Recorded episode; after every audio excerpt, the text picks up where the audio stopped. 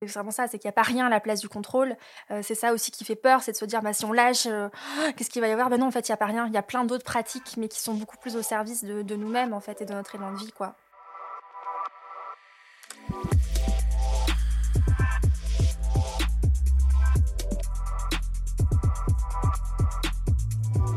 Bonjour à toutes et à tous, bienvenue dans cet épisode 45 de Dans la poire partie 2.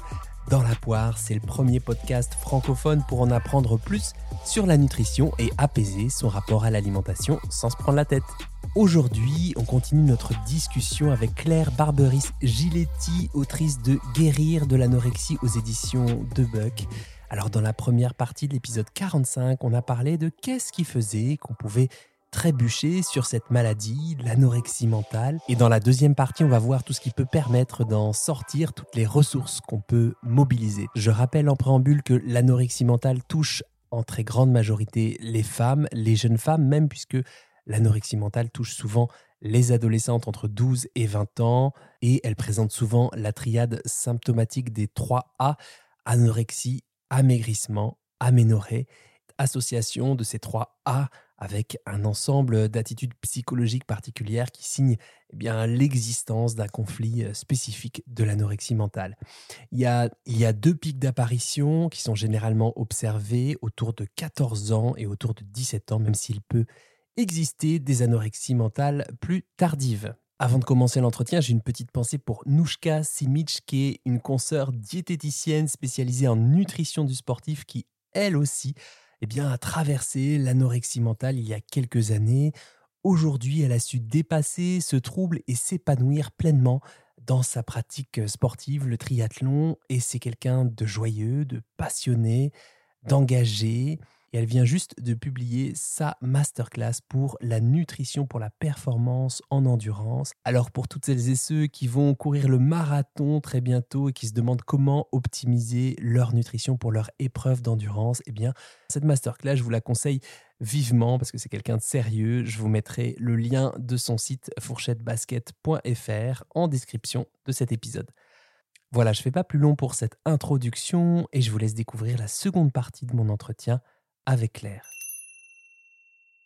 Quels sont les premiers ingrédients, les ingrédients de la guérison? T'en parles dans ton livre, tu dis il y, a deux petites roues là. Mmh. Ouais, c'est vrai que les, ingrédients de la guérison, il y en a plusieurs. Pour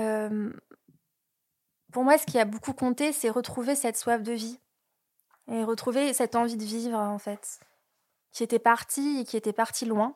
Et le premier pas, ça a été celui-là. Ça a été de se dire, euh, pourquoi je reprends du poids? Pourquoi je reprends du poids?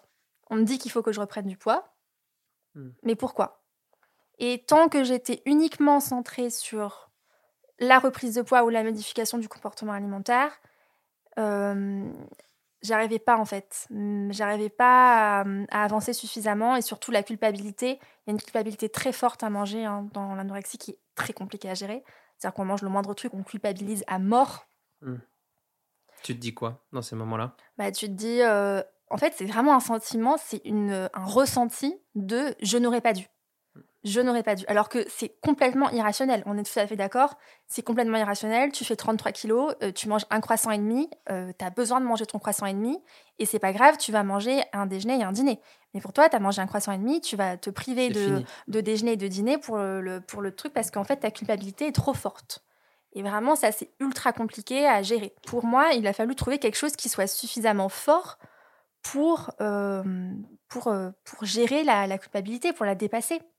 Et ce, que, ce, qui, ce qui a fini par, à un moment donné, euh, émerger et qui a marché pour moi, c'est de, de, me dire, en fait, mon envie de vivre, ma soif de vivre, elle est plus forte que la culpabilité. Et à partir du moment où, progressivement, cette balance-là, elle s'est rétablie, et où je me suis alignée intérieurement, en tout cas, je me suis vraiment calée sur le fait de me dire euh, je vais m'offrir de vivre et de vivre une belle vie et pas de vivre une demi-vie en étant complètement enfermée.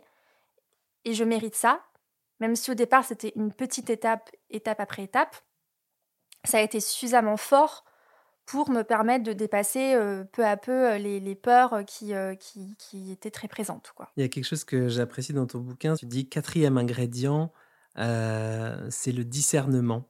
Et tu parles la voix de l'anorexie, c'est la voix de la peur. Et donc, il y, a deux images en page 36. Il y a la voix de l'anorexie, peut nous la détailler juste après, et la voix de la guérison. En gros, tu as deux voix bien distinctes et qui fait que ben, la voix de l'anorexie, c'est vraiment la voix de la peur. Qu'est-ce qui se passe quand, quand c'est comme ça? Mmh. C'est quelque chose qui a été euh, aussi vraiment important euh, pour moi de comprendre et qui, je pense, peut énormément aider au quotidien euh, à pouvoir avancer. C'est-à-dire que la voix de l'anorexie, c'est effectivement la voix de la peur. À chaque fois que la peur parle en soi, on peut être quasiment sûr euh, que, enfin, pour les personnes qui sont anorexie, que c'est l'anorexie. J'ai peur de grossir, peur de tel aliment, j'ai peur de pas m'arrêter de prendre du poids, euh, j'ai peur de culpabiliser, j'ai peur que mon corps stocke de la graisse, j'ai peur de reprendre trop d'un endroit, etc tous ces j'ai peur, c'est la maladie. C'est toujours, on va dire, une anticipation sur ce qui pourrait se passer.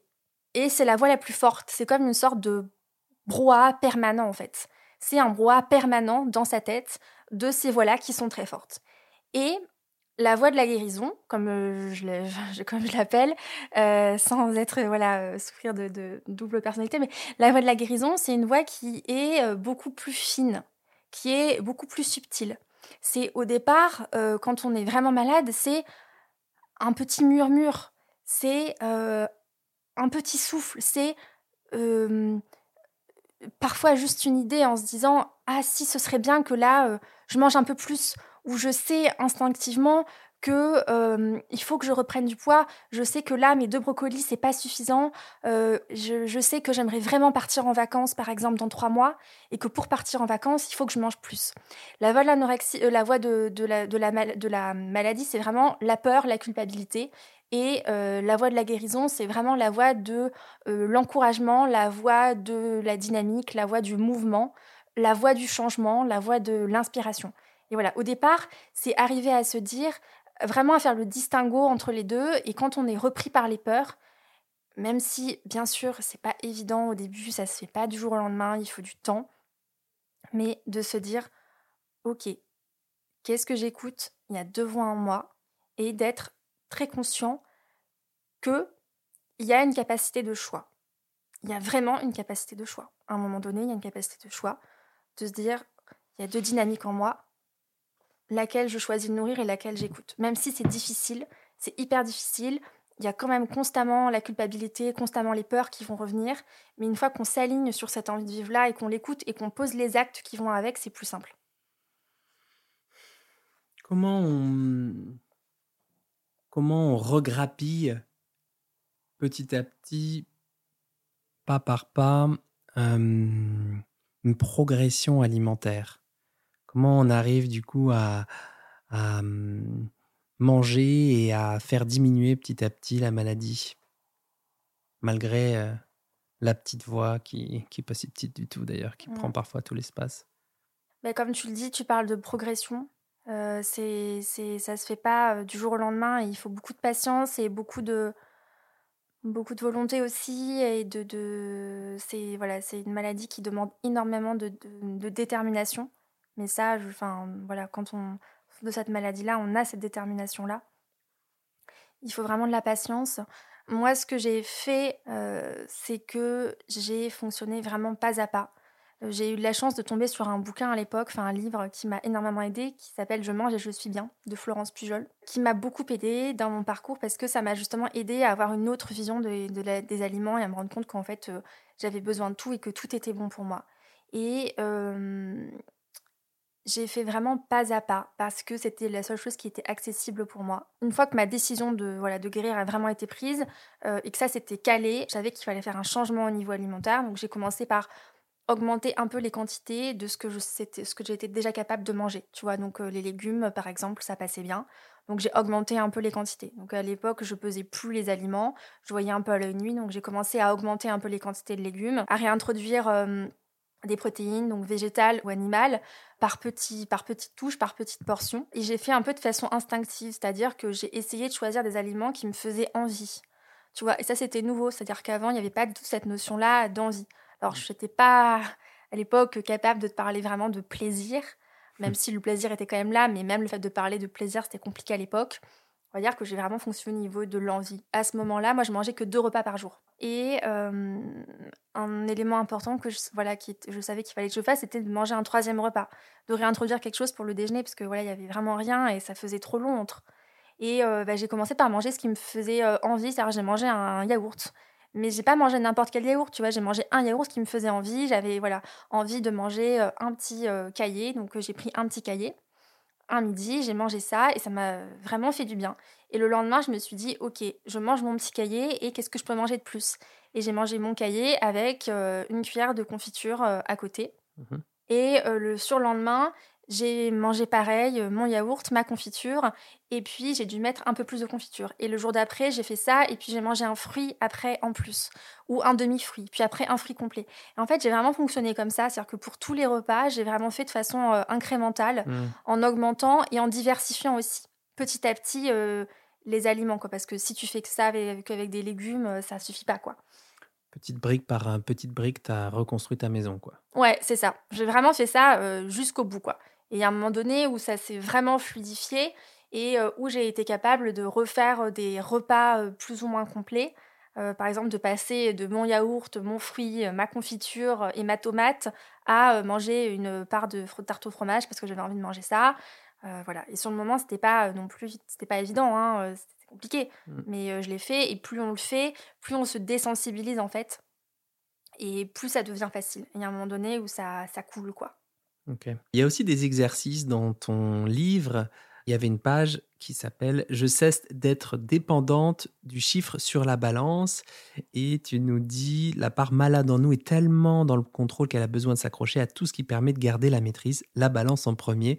Et ça, c'est vrai pour pas seulement quand on est ou quand on fait de l'anorexie, hein, c'est les accros à la balance, c'est pas, pas seulement ça. et tu dis, si vous êtes accro à la balance, il est primordial que vous puissiez diminuer, voire supprimer cette dépendance et que vous perdiez l'habitude de connaître votre poids. et donc, il y a un, exercice que tu proposes, enfin des questions plutôt que tu, que tu dis avec le livre. On peut remplir le livre, donc c'est un livre et un carnet du coup euh, incarné en un mot aussi. Combien de fois montez-vous par semaine sur la balance, que ce soit chez vous ou chez votre médecin, et quelles conséquences les pesées ont-elles sur votre capacité à remanger, à reprendre du poids, ainsi que sur votre humeur? Et ça, du coup, cette, euh, cette question-là, c'est intéressant parce que tu dis pas que c'est bien ou que c'est mal, mais tu demandes et tu, tu mets en lumière en fait les conséquences euh, que les pesées peuvent avoir sur l'équilibre personnel. Ouais, oui, vraiment, je, parce que de toute manière, on ne peut pas avoir un regard euh, blanc et noir, et encore plus sur cette maladie-là, où euh, euh, on est souvent dans des états physiques qui sont très critiques. Donc, dire arrêter de se peser, voilà, soi-même, enfin, c'est pas possible non plus. En même temps, on sait que voilà que la balance enfin connaître le chiffre est très néfaste. Pour moi, c'est important d'avoir un regard qui est toujours nuancé sur sur sur ces questions-là. Pour autant, pour l'avoir constaté sur moi-même et sur aussi d'autres personnes qui sont d'anorexie, euh, le chiffre, connaître le chiffre, c'est un vrai, vrai, vrai blocage, quoi. C'est-à-dire que voir le chiffre augmenter, c'est euh, hyper compliqué. Et donc pour moi, une des solutions et ce qui m'a vraiment aidé, c'est de ne plus connaître mon poids, quoi. Donc euh, ça, ça m'avait, je le, je le dis à un autre moment donné dans le, dans le livre. je savais qu'il fallait toujours que je me fasse peser. Donc j'allais à l'hôpital me faire peser. Je ne regardais pas le chiffre sur la balance. Euh, la personne qui me pesait indiquait le chiffre sur un bout de papier, elle pliait le bout de papier, je donnais le bout de papier au médecin et je n'ai pas su mon chiffre. Et je n'ai même pas su à quel poids je m'étais arrêtée de, prendre du poids. C'est-à-dire que ça s'est stabilisé tout seul. Ça m'a permis aussi de retrouver euh, euh, un rapport à mon corps qui était plus libre, quoi, qui n'était pas focus sur un chiffre. Il y a une petite, une petite dame, alors c'est quoi C'est le psychiatre ou la psy dans ton livre ou une voix aidante qui dit la peur est une projection erronée uniquement romanesque, ce n'est pas la réalité. Effectivement, c'est une histoire qu'on se raconte, mais c'est une histoire à laquelle on croit, mais de manière euh, hallucinante. Quoi. C'est ça la vérité, on est certain de ça. C'est sûr. Ouais. Et on est là, on, on se galère. Quand je vois ton livre et comment il est structuré, donc c'est étape par étape, même si je dis et je redis que c'est euh, les étapes de reconstruction de Claire et de voilà, il y a d'autres qui auront d'autres schémas de, de, de traversée. Et du coup, c'est assez progressif, effectivement. Je lâche un peu en commençant par l'alimentaire. Tu as aussi des, des, gens qui te. Enfin, des, ces petites dames, ces petites bubules qui te disent félicitations pour tous vos efforts, petits ou grands. Vous pouvez être fiers de vous, donc qui valident et qui trouvent que c'est difficile de faire des efforts, mais que c'est OK et de. Ouais, qui te valident tes progrès, quoi. Ouais, exactement. Parce que la progression, enfin, ce que j'ai vraiment essayé de faire dans le livre, c'est de progresser à tous les niveaux de progresser au niveau alimentaire, mais aussi de progresser au niveau euh, psychologique, en tout cas de retrouver euh, petit à petit cette soif de vie pour que voilà le, euh, le mental et le corps finissent par se réaligner l'un avec l'autre. Alors c'est mmh. hyper progressif. Et je voulais que ce soit progressif parce que ça peut pas être autrement, notamment quand on est dans des états très critiques. On mmh. On peut pas passer du jour au lendemain de, quelque chose de voilà d'un poids très maigre à 15 mmh. kilos en plus quoi. Donc au début, on a un conflit tête-corps qui est hallucinant avec euh, camps bien distincts, prêts à se faire la guerre. Et nous, le job qu'on fait en tant que diète, mais aussi vous et aussi euh, les psychologues et les psychiatres, et les art thérapeutes aussi, euh, c'est justement de, c'est un peu yin dans le yang, un peu de yang dans le yin, et c'est de revenir à une, à une équipe, tête, corps, esprit, cœur, faire un truc, un attelage qui marche, quoi, c'est ça? Ouais, Ouais, exactement. Super, euh, super intéressant. Page 77. Je remplace les pratiques de contrôle de mon corps par les pratiques ci-dessous qui apaiseront les émotions à la source. Je les colorie ou les surligne quand je suis satisfaite de mon effort. Et dedans, tu as des petits nuages. Euh, bah ouais, quand j'ai des pratiques de contrôle, ben là, il y a en verso me faire couler un bain et allumer une bougie, sortir faire une balade, écouter une vidéo de motivation sur YouTube, regarder mes post-it de motivation, appeler une amie ou un membre de ma famille en lui partageant ce que je ressens. Donc là, c'est important d'identifier dans l'entourage là où les membres un petit peu euh, privilégiés pour euh, renouer, quoi, pour euh, faire du lien et pouvoir dire les choses qu'on a à dire. Faire une respiration, faire une séance de respiration, de yoga doux. Ça, effectivement, ben, on change petit à petit ces pratiques pour qu'est-ce qui est bon pour moi? Qu'est-ce que je peux faire qui est bon pour moi, là, plutôt qu'essayer de tout contrôler? Où est-ce que ça me mène, ce tout contrôle et, quoi le plus petit pas que je peux faire là tout de suite maintenant parce que j'ai vachement envie de contrôler. Ouais, exactement, et de se dire que euh, voilà, il n'y a pas rien après à la place du contrôle. Mmh. C'est ça, tu vois. C'est c'est vraiment ça, c'est qu'il n'y a pas rien à la place du contrôle. Euh, c'est ça aussi qui fait peur, c'est de se dire, bah, si on lâche, euh, qu'est-ce qu'il va y avoir? Ben non, en fait, il n'y a pas rien. Il y a plein d'autres pratiques, mais qui sont beaucoup plus au service de, de nous-mêmes, en fait, et de notre élan de vie, quoi. Est-ce que aujourd'hui tu as fait la paix avec les aliments? Écoute, euh, oui. Euh, oui, oui, je pense que oui. Après, euh, il y a des périodes qui sont plus simples, plus simples que d'autres, mais globalement, globalement, vraiment, oui, j'ai beaucoup moins de, contrôle sur mon alimentation. voilà, plus non plus de contrôle de mon poids. J'ai voilà retrouvé un lien beaucoup plus fluide par rapport à l'alimentation, à mes choix alimentaires, etc. Après, il reste toujours une petite forme de parfois de, fragilité, mais ça c'est normal et euh, voilà, c'est aussi pour tout le monde euh, pareil, je suppose. Enfin, en tout cas, il y a toujours, euh, surtout quand on est aussi une femme au 21e siècle, parce que le rapport à son corps est jamais toujours ultra simple, mais, mais voilà, en tout cas, il n'y a plus, plus, de, plus de maladies. Ok. Donc c'est ça, en fait, quand tu parlais de guérison, c'est la, la, question libération, aller vers une vie qu'on veut vraiment vivre, manger les aliments dont on a envie et c'est pas pour ça qu'on n'aura plus jamais de pensée de ça, c'est ça, c'est bien, ça, c'est mieux. Cet aliment, il serait quand même un peu mieux. Tu es sûr que voilà, on peut quand même avoir des pensées comme ça. Euh, et c'est pas pour autant que ça fout vraiment le bazar dans notre vie, quoi. C'est juste que tu constates que tu as ces pensées aujourd'hui. Et bon. Tu ouais, exactement. Euh. Et puis c'est aussi très épisodique, ça revient dans des moments un peu plus compliqués de vie, mais c'est vraiment épisodique, quoi. Et, euh, et il y a beaucoup plus de, voilà, de distance et de jeu par rapport à ça. Effectivement, comme tu dis, je constate qu'il y a ces pensées-là, mais euh, point, quoi. Je vais quand même manger ma mousse au chocolat et puis euh, c'est pas grave. Juste avant de t'inviter, j'ai demandé, mais tiens, qu'est-ce que vous voulez savoir sur l'anorexie mentale à ma communauté? Parce que c'est dans la poire, c'est un podcast très collaboratif. Parfois, ils me donnent des idées de thèmes. Parfois, ils me posent des questions que je pose à mes intervenantes, mes intervenants. Une question de Cali Quarel. Bonjour, comment ne pas rechuter? Même guéri, c'est toujours dans un coin de ma tête. Mmh, bonne question. je dirais qu'il n'y a pas forcément de recette miracle, mais en tout cas, moi, ce qui m'a beaucoup aidé et ce qui continue de m'aider, c'est toujours d'aller, d'avoir présent en tête ce que je me souhaite véritablement, profondément, la vie que je me souhaite, celle que je sais que je mérite, et d'avoir conscience que cette vie-là, elle n'est pas possible avec l'anorexie. Et ça, c'est vraiment important, premier élément. Deuxième élément, de se dire et d'avoir conscience, et là aussi hyper important dans le chemin de guérison qui vient à la fin, mais qui aide énormément, de dire qu'on est plus puissant que la maladie, que l'élan de vie est plus puissant que la maladie, même si on n'a pas toujours conscience et même si parfois le rapport de force est inversé, mais vraiment de se dire que on n'est pas victime de ces pensées-là ou que vous n'êtes pas victime de euh, cette envie parfois de rechuter, que vous pouvez décider, vous, avec votre être et avec votre soif de vie, que très bien, ces pensées sont là, mais vous n'allez pas les suivre.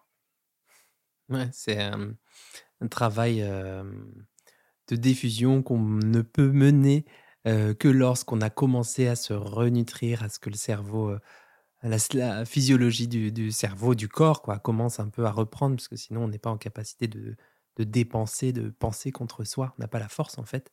Et, effectivement, c'est un travail de diffusion, donc ça veut dire en gros, la fusion cognitive, c'est la fusion avec les pensées, c'est-à-dire qu'on les prend pour des vérités absolument certaines, qu'on doit absolument suivre. Et c'est bien sûr qu'il ne faut pas de féculents, bien entendu qu'il ne faut pas de féculents, tous les autres ont tort. Donc ça, c'est, on, ne fait qu'un avec sa pensée, hein, c'est ça la fusion cognitive.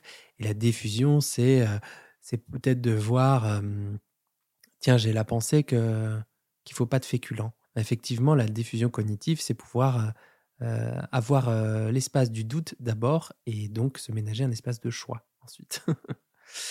ok, merci pour cette réponse. Ouais, une autre question dont on a un petit peu parlé aussi sur de Doer Maya peut-elle être juste passagère? Crois que ton parcours l'illustre. Qu'est-ce qui peut être passager, l'anorexie ou la guérison? Ah, bonne question. Allez, les deux. Colle. Euh, l'anorexie, est-ce que ça peut être passager? Oui, bien sûr. Oui, euh, comme tu le disais, tu le rappelais en introduction, il y a autant d'anorexie que de personnes. Il y a des gens pour qui ça va euh, durer six mois, pour d'autres ça dure 5 ans, 10 ans, 15 ans, parfois même toute la vie malheureusement. Mmh Donc voilà, mais bien sûr, ça peut être passager. ça dépend aussi beaucoup des circonstances de vie, voilà, de là où on est la personne à un moment donné. Et la guérison, est-ce que la guérison, ça peut être passager? Pour moi, la guérison n'est pas passagère. le mieux-être est passager, mais la guérison n'est pas passagère. La guérison est la guérison est voilà et, et, elle est présente et elle vient voilà elle vient effacer en tout cas une forme de, de, de, de nécessité d'avoir besoin de, la maladie et une fois que c'est parti c'est parti en fait il peut rester parfois des moments un peu plus compliqués mais mmh. mais ça ne veut pas dire que la maladie revient ouais donc tu, tu dirais pas, euh, bah, je vis avec, sauf qu'elle prend beaucoup, beaucoup moins de place aujourd'hui. Tu dirais plutôt que tu as dépassé le truc et que épisodiquement, tu as des trucs qui te rappellent que tu as traversé ça. Ouais, de façon hyper épisodique. Vraiment, de façon très, très épisodique. Ok. Je sens une forme de radicalité chez toi sur euh, premier élément, deuxième élément, tu sais, genre, euh, ah! on veut vouloir, quoi, vouloir vivre, vouloir la vie plutôt que la survie. Euh, c'est un truc, une sorte de, Il y a la force, quoi. Il y a la force, il y a le courage aussi de, de, se diriger vers la vie qu'on voudrait vraiment, quoi. Mmh. c'est peut-être des formations professionnelles parce que je viens d'un d'un secteur pro où euh, on nous apprend à beaucoup structurer, donc ah. euh, ça va peut-être être ça, mais effectivement, pour moi, ça a, été, ça a été hyper important et ça l'est toujours aussi beaucoup, le fait d'être volontaire et de, de faire d'apprendre à faire des enfin de, de, faire des choix en fait euh, vraiment euh, en conscience moi ça m'a ça m'a un peu sauvé la vie quand même. Mmh. tu vois. Ça aide. Euh, Sandra Sandra non Sandra underscore RDSS nous dit les sensations de faim sont-elles inexistantes ou alors juste refoulées? Ça dépend. Ça dépend. Les deux euh, dans mon expérience, les deux, et dans ce que j'ai pu lire et entendre, après tu me, tu me corrigeras, hein, Charles, mais il y a des moments où on a faim et on va vraiment le refouler parce que le cerveau dit il ne faut pas manger, donc euh, voilà, puis au bout d'un moment donné, à force de refouler, de refouler, de refouler, ben, en fait on n'entend plus, et même la production de la sensation de faim par le corps, en fait, demande de, l'énergie que le corps n'a pas, donc en fait on cesse d'avoir faim. Les mmh. deux sont présentes, euh, enfin, cohabitent en fait, voilà, et, et c'est pour ça aussi que c'est important de surtout pas attendre euh, d'avoir faim pour manger, Parce que si on attend, surtout au début du processus euh, de Mm. renutrition, si on attend d'avoir faim pour manger, comme on peut l'entendre, etc., mais en fait, euh, on mange jamais, quoi. Ouais, et donc ça aussi, pour le coup, c'est la limite de l'approche des sensations alimentaires dans ce type de trouble. euh, le côté écoute-toi ou écoute ta faim, là, pour le coup, c'est pas du tout relevant. Euh, J'en parlais aussi avec euh, Florian, euh, Florian Taffer, je sais que tu as, que Mhm. que rencontré. Et lui, il le soulignait vraiment, hein, puisqu'il a, il a eu la gentillesse de, de relire mon livre avant sa parution. Il confirmait ce que moi j'avais expérimenté, c'est-à-dire que cette approche-là par les sensations, c'est vraiment à la toute fin du processus de guérison. C'est-à-dire quand le poids est à peu près normalisé, que les sensations sont à peu près revenues, et que là, ça devient vraiment utile de pouvoir refaire, enfin retrouver en son corps un allié, et de vraiment apprendre à l'écouter. Mais ça, c'est la toute, fin, quoi. Vraiment. Une question de Mick comment sensibiliser les hommes au TCA Bah, merci Charles euh, pour l'invitation au podcast. Écoute, Euh, c'est vrai que c'est pas, euh, c'est pas évident. Enfin, c'est pas évident pour euh, pour les hommes. C'est pas évident pour pour l'entourage non plus. C'est pas forcément quelque chose qui est ultra connu non plus, même si c'est une maladie qui euh, qui touche quand même pas mal de monde et depuis assez longtemps. Mais c'est souterrain quand même comme euh, comme maladie. On n'en entend pas tellement parler. Euh, je pense que voilà, il faut euh, se renseigner et puis surtout avoir conscience que, que c'est une maladie, que c'est pas une volonté, enfin, c'est pas une volonté de la personne en fait d'être dans ce contrôle-là, c'est vraiment un trouble quoi. Question de Phoenix de Paris. Que faire pour aider un proche? Et moi, j'ai des questions par extension que je vais te livrer après d'ailleurs. Que faire pour aider un proche? Déjà être présent, c'est immense.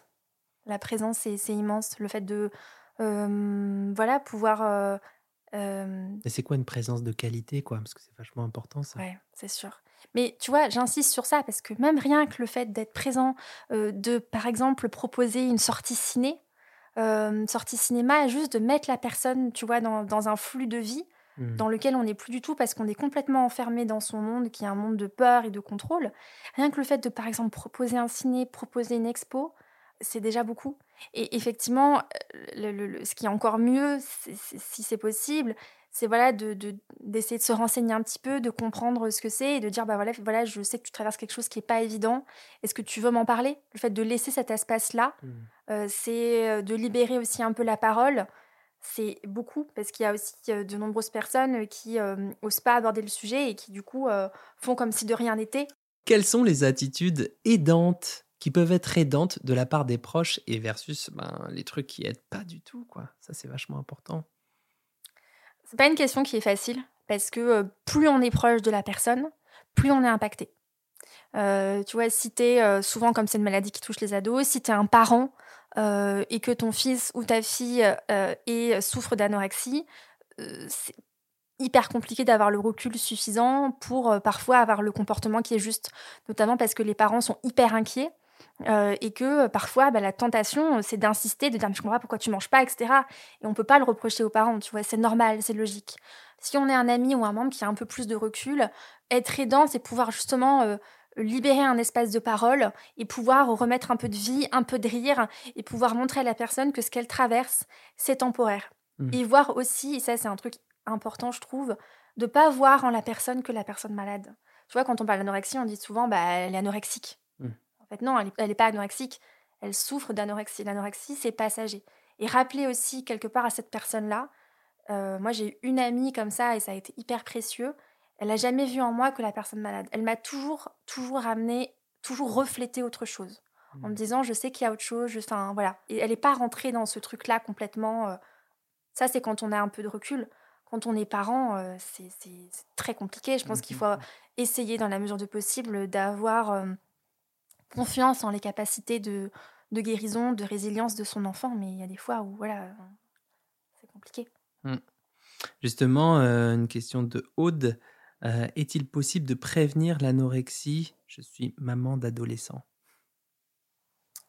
Je pense que si on a les bonnes, euh, les bonnes informations, qu'on sait à quoi ça ressemble, qu'on a identifié aussi les facteurs de risque, qu'on sait si par exemple son, son enfant pourrait potentiellement avoir un profil qui peut ou pourrait développer euh, cette pathologie-là ou pourrait souffrir de troubles alimentaires, même si on n'est jamais certain, mais il y a quand même des facteurs qui peuvent un peu aider. Si on voit que ça se déclenche ou qu'à un moment il y a un mal-être, le fait de pouvoir aller voir euh, un médecin ou un thérapeute très rapidement, ça euh, contribue énormément à la guérison. Plus on est pris en charge rapidement, ça on le dit beaucoup, plus on est pris en charge rapidement, plus les chances de guérison sont élevées. Ça ne veut pas du tout dire que si on est pris en charge euh, Mm. plus tard, on va pas guérir, mais c'est plus compliqué.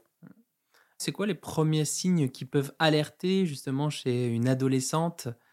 Euh, Il y a deux, deux périodes qui sont charnières dans, dans- dans l'adolescence.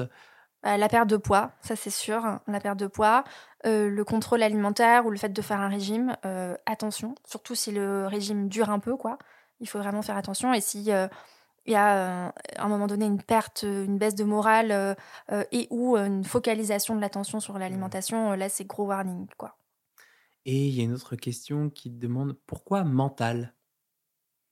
Mmh. Parce que anorexie, en fait, ça veut dire sans appétit. Orexie, c'est appétit. Et anorexie, c'est sans appétit ou qui coupe l'appétit. Je crois en grec, quelque chose comme ça. Orexia. Et, euh, et pourquoi mental?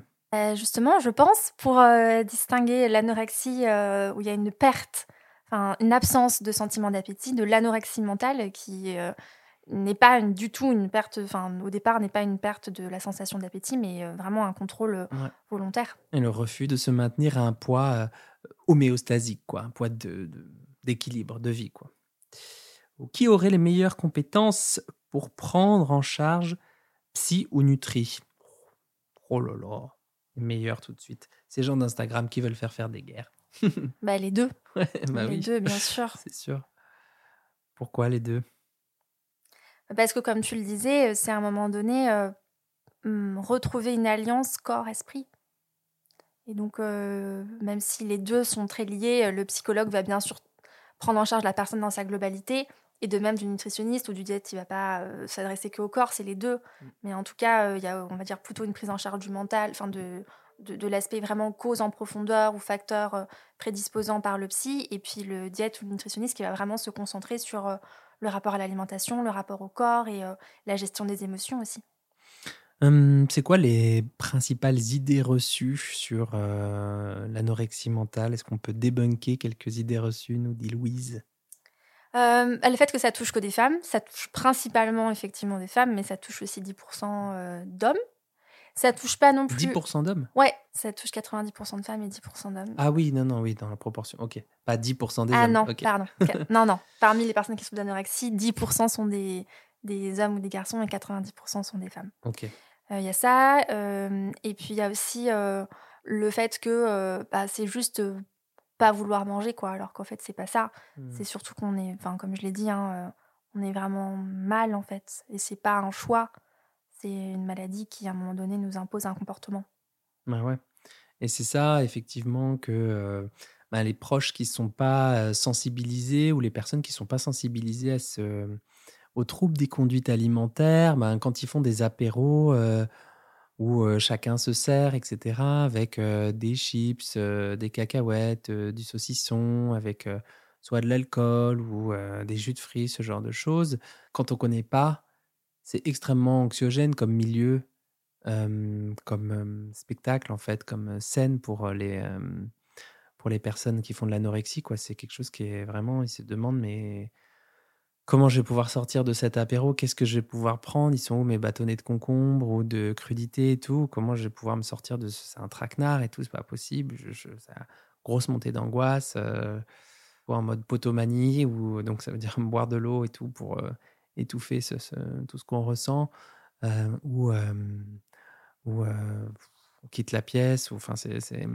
dur quoi. Ouais, ouais, c'est vraiment, c'est super compliqué. C'est pour ça que le fait d'arriver, si on peut, à désamorcer un peu les choses, à en parler si on est invité et qu'on connaît suffisamment la personne pour lui dire, bon, en fait, voilà, là, c'est compliqué pour moi. euh, Est-ce que ça te gêne si, par exemple, si quelqu'un amène quelque chose, est-ce que je peux amener euh, quelque chose et essayer de choisir quelque chose qui soit accessible, quoi, tu vois euh, Mm. ça, ça fait partie aussi, ça permet d'éviter de se, de se couper complètement des autres. euh. Ouais, on peut faire comme on peut avec les, les safe food un petit peu, euh, euh, qui peuvent être là pendant encore un temps et faire partie du, euh, du, du process quoi. Euh, ok, je te remercie en tout cas pour tout ça. Aujourd'hui, euh, quel regard tu portes sur euh, ce parcours qui a été le tien de 2008 à 2013 C'est ça? Ouais, ça doit être ça, 5 ans. Quel regard de, de femme tu portes sur, sur, cette ancienne version de toi qui est aussi toi? Mmh. Euh, Je pense que cette maladie, elle m'a beaucoup apporté. Elle a été extrêmement compliquée euh, à gérer, très très douloureuse, et ça m'a privé de beaucoup de choses, notamment dans une période d'adolescence qui est censée être une période dorée, et où moi j'ai raté plein de choses. Il y a plein de choses que j'ai pas vécues en fait. Mmh. Euh, pour autant, je sais que ça m'a beaucoup apporté. Ça m'a apporté euh, de la volonté, ça m'a apporté de la confiance en moi, ça m'a apporté une forme de maturité, de connaissance de moi aussi très tôt. Et voilà, et aujourd'hui, il y a un rapport à ça qui, qui est plus. euh, qui est davantage. euh, davantage pacifié, où je me dis que ben, voilà, c'est ce qui s'est passé et c'est aussi maintenant ce que, ce, que, ce, que, ce que je peux en faire. Ok, eh bien je te remercie Claire, merci beaucoup pour euh, ton temps et merci beaucoup aussi pour ton livre Guérir de l'anorexie aux éditions de Buck ou de Book supérieur, j'arriverai jamais à le dire. Et voilà, en tout cas c'est un livre assez utile et il y a plein de petits bonus dedans, des audios, des vidéos, euh, des PDF, tout ça euh, que vous pouvez aussi télécharger quand vous achetez le livre. Donc euh, c'est un livre très euh, ressourçant, j'ai envie de vous dire. Merci beaucoup. À bientôt, Claire. Salut Charles, à bientôt. Et bien voilà, clap de fin sur ces deux parties de l'épisode 45 sur l'anorexie, comment on y rentre, comment on la vit et comment on peut en guérir. Ça me tenait à cœur de vous partager ce témoignage, donner une autre couleur de l'anorexie mentale, une nuance de joie et d'espoir, non pas dans le vécu, dans la traversée de ce trouble, mais peut-être c'était euh, utile de montrer que c'est possible de le dépasser et d'en guérir. Alors c'est vrai que c'est pas tellement ce qu'on apprend en formation, on voit les vignettes cliniques des cas qui sont présentés et dans quelle mesure on peut avec d'autres pros de santé eh bien interagir pour trouver une issue euh, plus favorable. On voit la réalité assez dure, assez crue, les chiffres qui font froid dans le dos, le fait que oui, c'est un trouble létal, parce qu'effectivement, l'anorexie mentale, on en meurt, et c'est aussi utile de le rappeler. Pour ma part, une des prises de conscience a été la campagne choc du photographe italien Oliviero Toscani, célèbre pour ses campagnes coup de poing de la marque Benetton, qui avait mis en scène en 2007, si mes souvenirs sont bons, sur une double page, le corps décharné d'une jeune fille, et la campagne disait No Anoresia. C'est une campagne qui a fait grand bruit dans le monde de la mode, qui a ensuite été publiée en France et la mobilisation a porté dans certains pays européens pour euh, justement ne plus représenter des mannequins euh, trop maigres et ça a payé notamment en Espagne où il y a une régulation un peu plus stricte. Cette jeune femme s'appelait Isabelle, Isabelle Caro, elle était mannequin et comédienne et elle est décédée quatre ans après euh, cette campagne choc. Elle avait même publié un livre, je crois en 2008, euh, qui s'appelait La petite fille qui ne voulait pas grossir. Voilà, c'est ça, la petite fille qui ne voulait pas grossir. Donc ne vous y trompez pas, l'anorexie mentale, ce n'est pas un trouble qu'on prend à la légère, ce n'est pas juste ne pas vouloir manger, c'est bien plus complexe et difficile que cela. J'espère que cet épisode vous aura parlé, vous aura donné euh, une note d'espoir à celles et ceux qui sont concernés au premier chef par euh, l'anorexie mentale. N'hésitez pas à me dire sur Apple Podcast euh, si cet épisode vous a parlé ou si vous avez des suggestions de thématiques. hein. N'oubliez pas que Dans la poire, c'est un podcast collabo- collaboratif. Collaboratif, c'est un- c'est joli, c'est entre colibri et collaboratif. Collaboratif, allez, je vais le garder. C'est un podcast collaboratif. Eh bien, je vous souhaite un bon appétit de et à très vite pour un nouvel épisode de Dans la poire.